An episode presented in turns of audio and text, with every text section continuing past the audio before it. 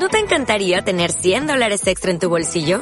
Haz que un experto bilingüe de TurboTax declare tus impuestos para el 31 de marzo y obtén 100 dólares de vuelta al instante.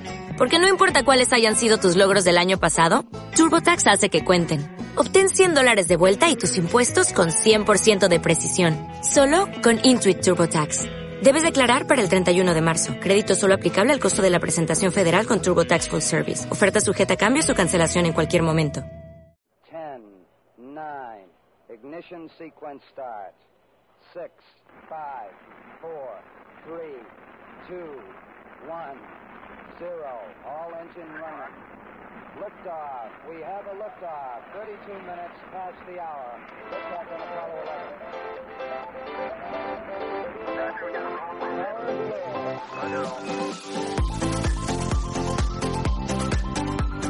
Este es podcast.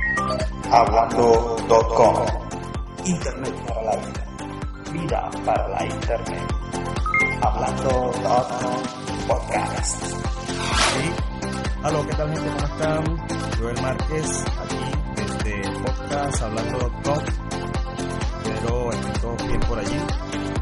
Muchísimas gracias por todas las escuchas que tenemos en estos últimos meses. Eh, sabemos que nuestros audios pues han escuchado en partes, eh, más que todo en Latinoamérica. Queremos dar las gracias a esas personas que se han bajado los podcasts, que lo han escuchado y que de alguna manera por allí han compartido los mismos, ¿ok? Quiero empezar dándoles un saludo a todos ustedes. Muchísimas gracias por seguir allí con nosotros.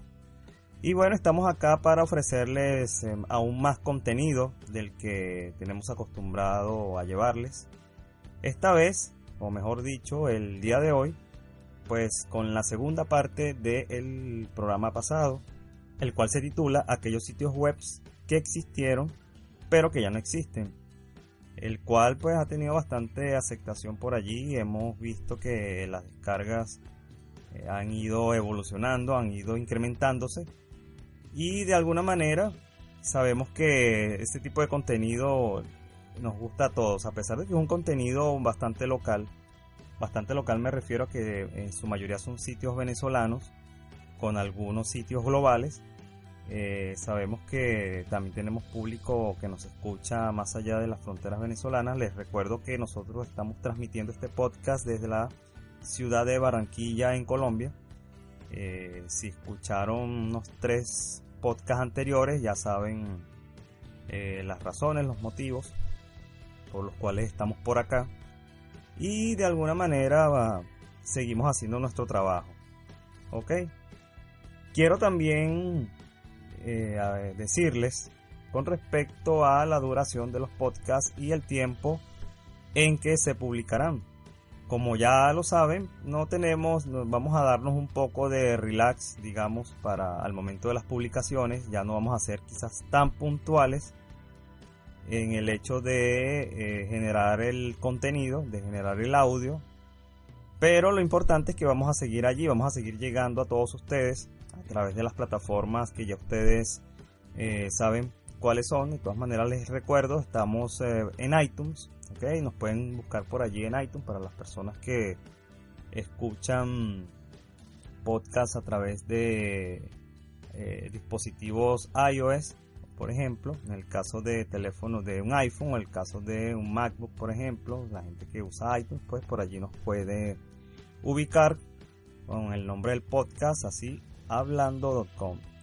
También por las plataformas de iBox pueden ubicar desde ya sea su dispositivo móvil o cualquier eh, computador donde quieran ingresar con tan solo colocar allí en, ese buscador que aparece en la página de ibox.com colocar el nombre del el podcast allí aparecerán todos los episodios publicados ok y muy importante que sepan que todos los episodios que nosotros emitimos están publicados en la página web de grupo.com.com slash podcast Allí siempre van a conseguir todo el contenido, toda la parte de lo que compone o lo que comprende todos los servicios que lleva a cabo grupo.com.com. Esta empresa, como bien saben, ubicada en Caracas, Venezuela, prontamente con sede acá en Colombia, no sabemos cuándo, pero en algún momento pues estaremos también llevando a cabo muchos de esos servicios en la ciudad de Barranquilla, Colombia. ¿Ok? Así que pues atentos por allí. Y también no está de más eh, pedirles a todos los que nos escuchan eh, alguna, que por favor, a ver si nos escriben algún tipo de reseña, nos mandan algún feedback, como para saber cómo, cómo han sentido estos episodios. Si está dentro de sus posibilidades y a nosotros eso nos va a motivar mucho, pues una reseña en iTunes para motivarnos más a hacer este trabajo o, si, o sencillamente eh, a través de las diferentes plataformas, con el caso de iBox. También nos pueden escribir por allí, nos pueden escribir, recuerden, por eh, la casilla de comentarios que aparece en la página del podcast en grupo.com.com. ¿okay? Allí aparece la sección del podcast y la casilla de comentarios. Por allí nos pueden escribir, estaremos respondiendo siempre a la brevedad. Eh, prometemos responder, eso sí, ¿ok? A todas las personas que nos escriban por las diferentes plataformas por las cuales emitimos. Y bueno, vuelvo y les insisto, no está de más una reseña en iTunes para motivarnos más a realizar este tipo de trabajo. Les recuerdo también el correo electrónico nuestro, eh, o en este caso el mío, eh, si quieren hacer llegar algún tipo de sugerencia, alguna inquietud que tengan por allí, cualquier cosa, bueno, me la hacen llegar, yo con gusto estaré respondiendo a esos emails que me puedan mandar, ¿ok? Les recuerdo las redes sociales están en Instagram, Instagram y Twitter. Pueden buscarnos por arroba hablando.com. Por allí pueden enterarse de los episodios que estamos publicando. Suscríbanse a Twitter, es muy importante, ¿ok? Es muy importante que se suscriban allí a Twitter porque cada vez que eh, publicamos un episodio, la notificación es automática. Así que todos a suscribirse a la cuenta de Twitter, allí en arroba hablando.com, así tal cual el Twitter nuestro. Es importante porque, como vuelvo y les repito, eh, las notificaciones allí son instantáneas. Entonces, sin más dilación, pasamos a la segunda parte de este programa, el que nos corresponde, como bien saben, la segunda parte de el podcast. Y nuestro siguiente sitio es tutopia.com. Wow no se conectó con Tutopía. Yo creo, eso a nivel de Latinoamérica, no solamente Venezuela. Bueno, un chamo de 15 años que nos esté escuchando no sabe ah, que nada, no, no, tiene ni idea. Bueno, esto no es de millennials, no, esto, esto es de generación X para atrás. la gente que se conectó con Tutopía. Bueno, no nunca sabe, no nunca sabe quién, quién es. sí.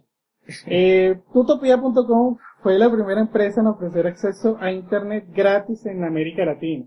Mm. Era también un portal con noticias locales y servicios de correo que basaba sus ingresos en publicidad. Su eslogan era, en un mundo ideal, el dinero no es necesario, por eso tu utopía el acceso a Internet y te lo damos gratis. Y bueno, su periodo de existencia eh, fue de entre el año 2000 y el año 2009. Para mediados del año 2002 implementaron los servicios de Internet por tarifa plana, porque bueno, obviamente... Sí, ya había que cobrar, pues. Así de simple.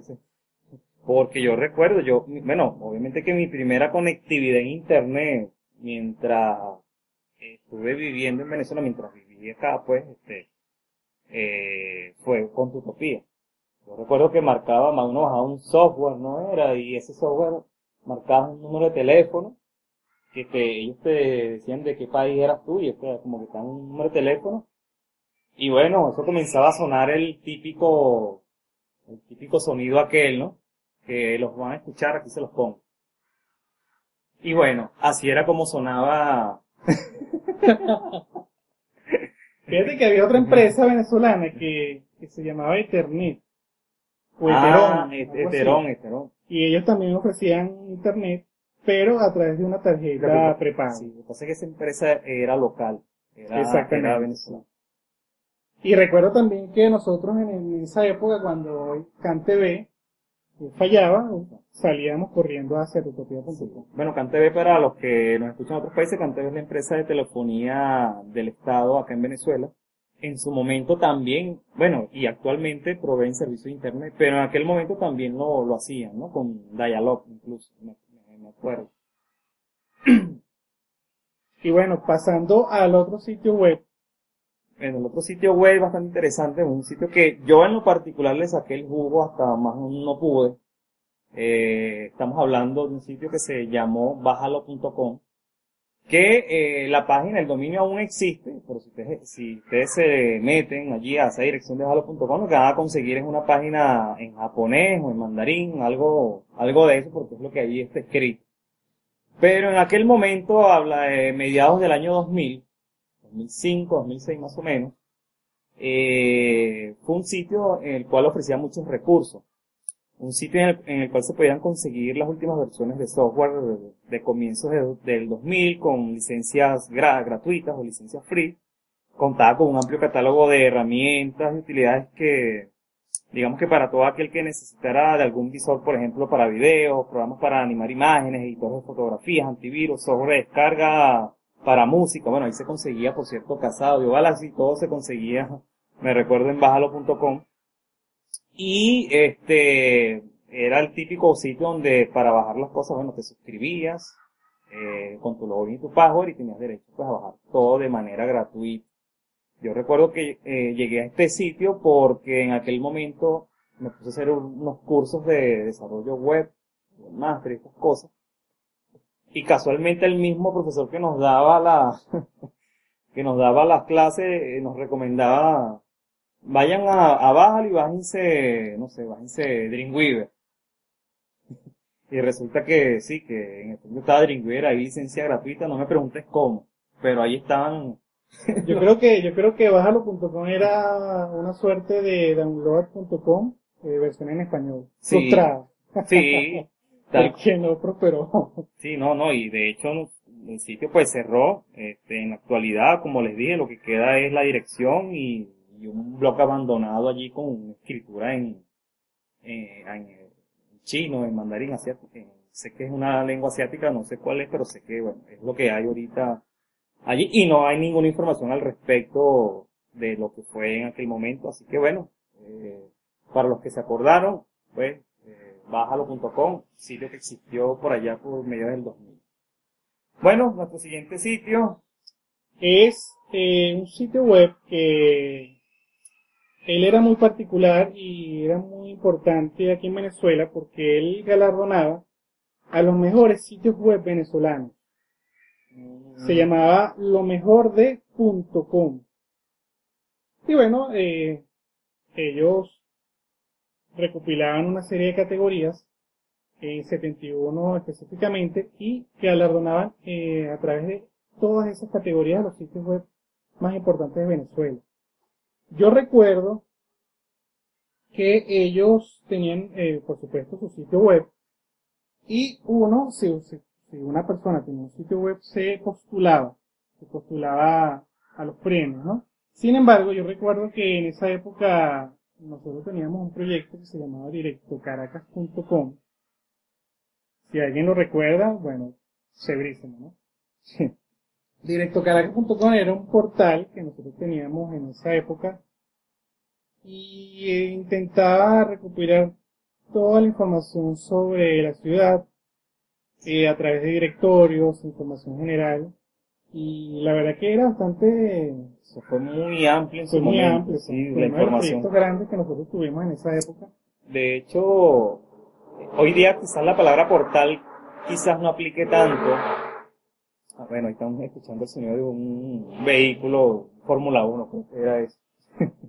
De hecho, era un sitio, sí, muy amplio y para aquel momento estaba muy de moda eso de los portales de Internet. Sí, se hablaba muchísimo de lo que eran portales de Internet. Portales verticales que se llamaban. Sí. ¿Y qué era el portal, un portal vertical? Era un sitio donde prácticamente conseguías todo. Eh, como especie, como una suerte de centro comercial, pero metido en la web. Había informa había noticias, eh, te bajabas cosas, programas, eh, no- eh, había información inherente a, inclusive búsqueda de empleo, directorios de, de, de, de empresas, eh, todo en el mismo sitio, ¿no? Que, que muchas veces uno se confundía de tanta información que había. Sí, recuerdo que en esa, en ese momento, ese desarrollo lo hicimos con ASP clásico y la base de datos que usábamos era Access. Access, sí, Recuerdo, claro, ¿no? Claro. Claro, ¿no? Era un proyecto bastante interesante y, y bueno, nos postularon a, a, a, la, a, la, a, esa, a esa categoría, ¿no? De de portales. Creo que era portales o directorios, no recuerdo exactamente, Creo pero que- inclusive tenía buscador. Sí, creo que era, sí, creo que eran Y en portales. esa época estaba en, estaba en el top este, la gente de aullantepuy.com. ¿Quién no recuerda aullantepuy.com? Sí, que de hecho todavía existe, todavía eh, eso, un buscador que todavía hoy día se puede consultar. Sí, Sí. sí, por supuesto, por supuesto. Y bueno, eh, lo mejor de .com, recuerdo que en ese momento que me postularon, eh, para echarles un poquito el cuento, nos invitaron a, cuando, bueno, también cuando Venezuela era otra, Vamos a entrar en detalle mejor. exacto, nos invitaron a la Quinta Esmeralda. ¿cierto? ¿Qué es la Quinta Esmeralda? Tú, Bueno, la Quinta que- Esmeralda acá en Caracas representa el sitio más, más high, por decirlo, para que nos entiendan las personas que nos escuchan en otras latitudes, como que el mejor sitio de- para hacer una fiesta de cualquier tipo. Bueno, la gente es una quinta que es muy grande, eh, la condicionan para cualquier tipo de evento, si es matrimonio, celebración, congreso, lo que sea, eso lo condicionan allí te lo colocan a la medida como tú quieres y bueno, obviamente que es lo más eh, eh, elitesco que puedas tú realizar allí un evento, ¿no? Entonces bueno, fíjense, este, esos premios de hecho muchas ediciones creo que se realizaron allí en, esa... Sí, fueron varias. Eh, en, esa, en, esta, en esa oportunidad que yo fui, yo recuerdo que, bueno, fue un evento bastante interesante, fue un evento grande. Incluso tocó la gente de la banda Desorden Público, Sí, la banda de claro, que- venezolana Desorden Público. Esa sí la conoces, así que no voy a decir quiénes son, pero estoy seguro que sí. Exacto. Y bueno, fue un evento bastante bueno porque incluso, recuerdo, eh, para entrar un poquito más en detalle, y para, para, para que ustedes tengan un- Un una idea de la magnitud del evento, Un esbozo allí de lo que es la yo cosa. recuerdo que en cada mesa daban dos botellas de whisky, Eran 12 dos- años. Dos por, dos por mes. dos por mesa. Y habían O muchas sea, mesas. Por lo menos habían, no sé, ocho o diez personas por mesa, un poquito menos, no recuerdo exactamente. Pero bueno, fue bastante, muy espectacular, yo, ese, evento. Y bueno, hubo muchos eventos iguales. No gané, pero la pasé muy bien y ¿no? Y, y lo mejor de, y fíjense, ya el hecho de que te hayan reconocido como alguien que está en internet, que existe, que hace, que estaba haciendo el trabajo que en aquel momento se estaba haciendo, porque es que verdad es un trabajo, ya un portal no era cualquier cosa, y más en las tecnologías que uno en aquel momento podía utilizar, se podrán imaginar pues la dimensión de trabajo que eso tenía. Y yo me atrevo a decir que ese es lo mejor de punto com, creo que es lo único que reparte premios, ¿no? Yo no, no- no he conocido otra, algo que reparte premios a nivel local de, a, a los sitios web, o que tenga esa, mira, a nivel local ellos eran los únicos. Eran porque ahorita ya ellos ya no, ya no reparten más premios. no, ya las ediciones ya no, Yo creo, no sé cuándo, pero ya no, sí, yo tampoco me, me he enterado hasta hace, de repente, 2012, 2013 quizás, la última, pero algo quizás muy pequeño en comparación a, a lo que se hacía inicialmente. exactamente. Pero, vamos, que no sé actualmente, no, no, no he visto más movimiento de esa índole, ¿no? Sí, es una lástima porque este tipo de sitios eh, incentivan al desarrollador, incentivan a la gente a, Sí, hacer cosas. hacer cosas a- interesantes, a emprender y todo ese tipo o a mejorar lo que ya está incluso. Bien. Bueno, pasamos a nuestro siguiente sitio, un sitio que también es de orden, este, bueno, este sitio es de orden global, de orden global porque mm, sé que muchos desarrolladores a nivel de, de Latinoamérica lo pudo haber visitado. Eh, básicamente para aquellos eh, personas que se dedicaban al desarrollo web, existía un sitio que se llamó mundojavascript.com. Y bueno, para los que se acuerden, era un sitio en el que nos, nos resumía o nos daba muchos scripts ya listos para usar, tan sencillo como que agarrar, copiar y pegar y colocarlo allí dentro del código de la página y bueno, ya ejecutaba lo que se suponía tenía que hacer. Era muy fácil, muy sencillo y bueno, para aquel momento creo, para los conocedores de, de la materia, que es programadores, creo que está en JavaScript 1.0, me imagino yo que eran los que se va uno en aquel momento. Y bueno, era el sitio de ayuda primordial para todo aquel desarrollador que a comienzo de década del 2000 empezaba a desarrollar sus sitios web. Yo recuerdo que en esa época está de moda mucho eh, colocarle color a, colorear Ah, el scroll de la, sí. de la página web.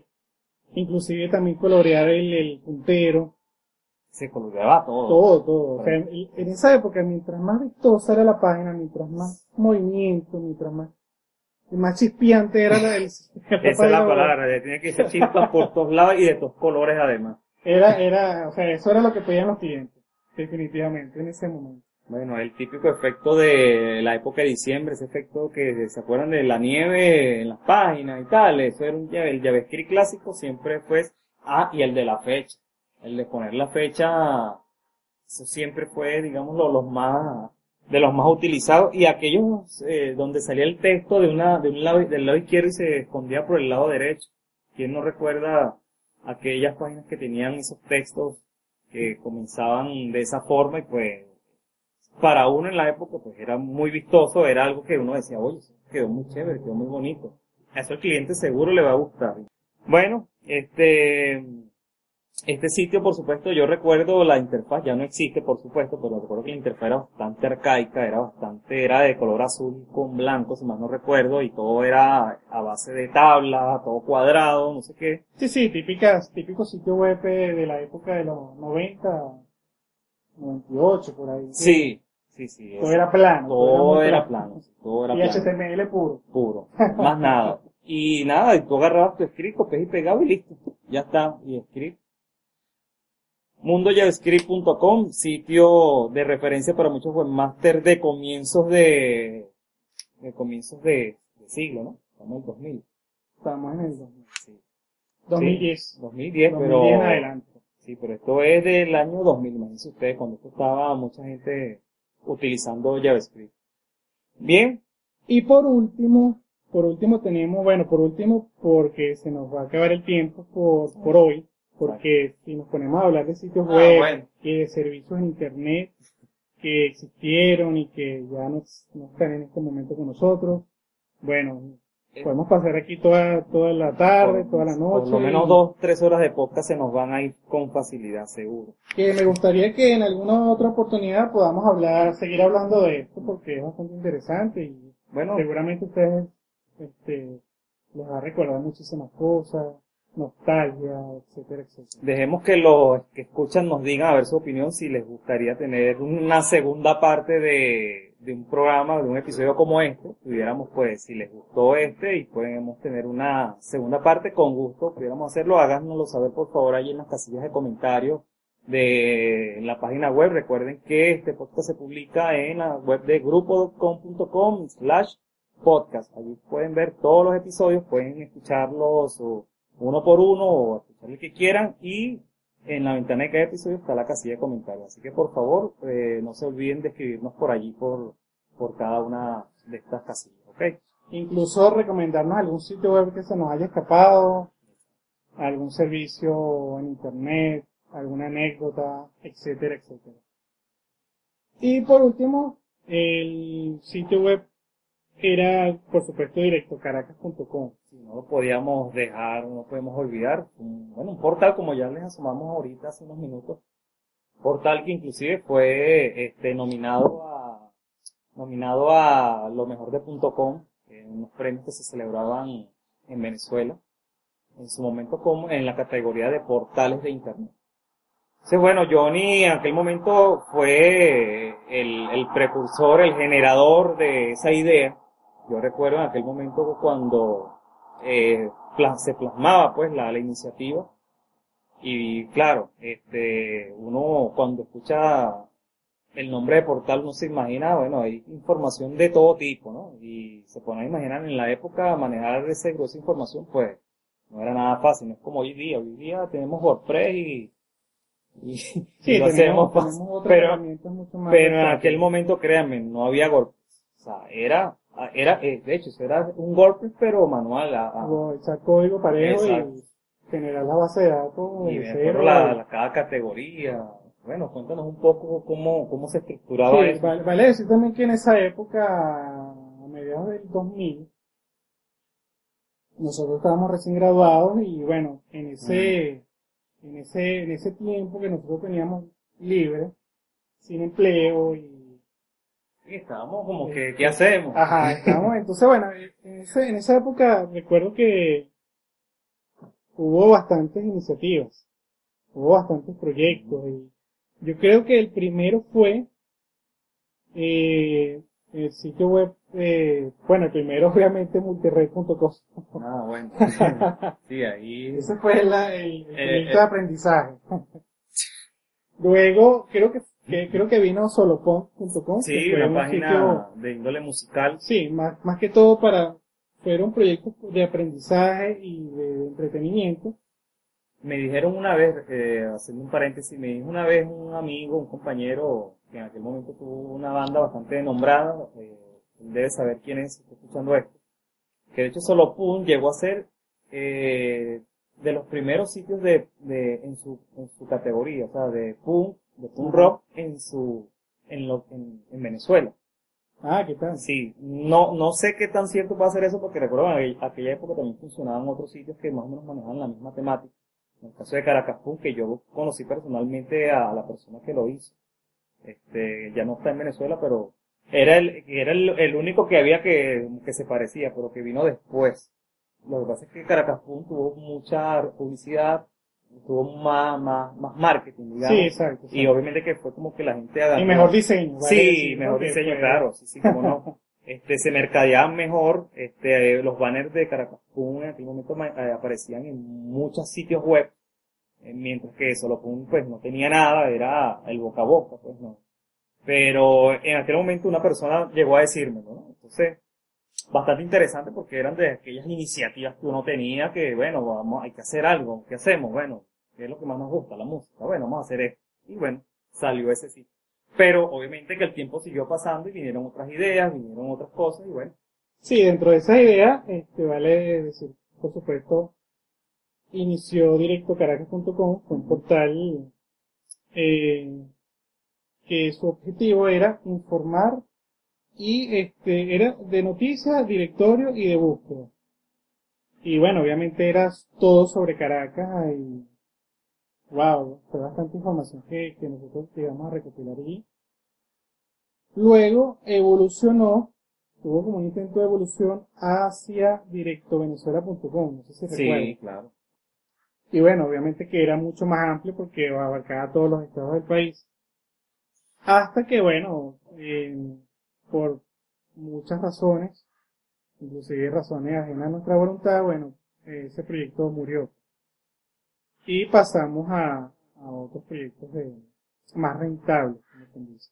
Sí. Pero, este, de verdad que fueron, fueron, eh, fue, fue una época bastante interesante de aprendizaje y gracias a esos proyectos y gracias a esas iniciativas es que es- estamos nosotros aquí en este momento.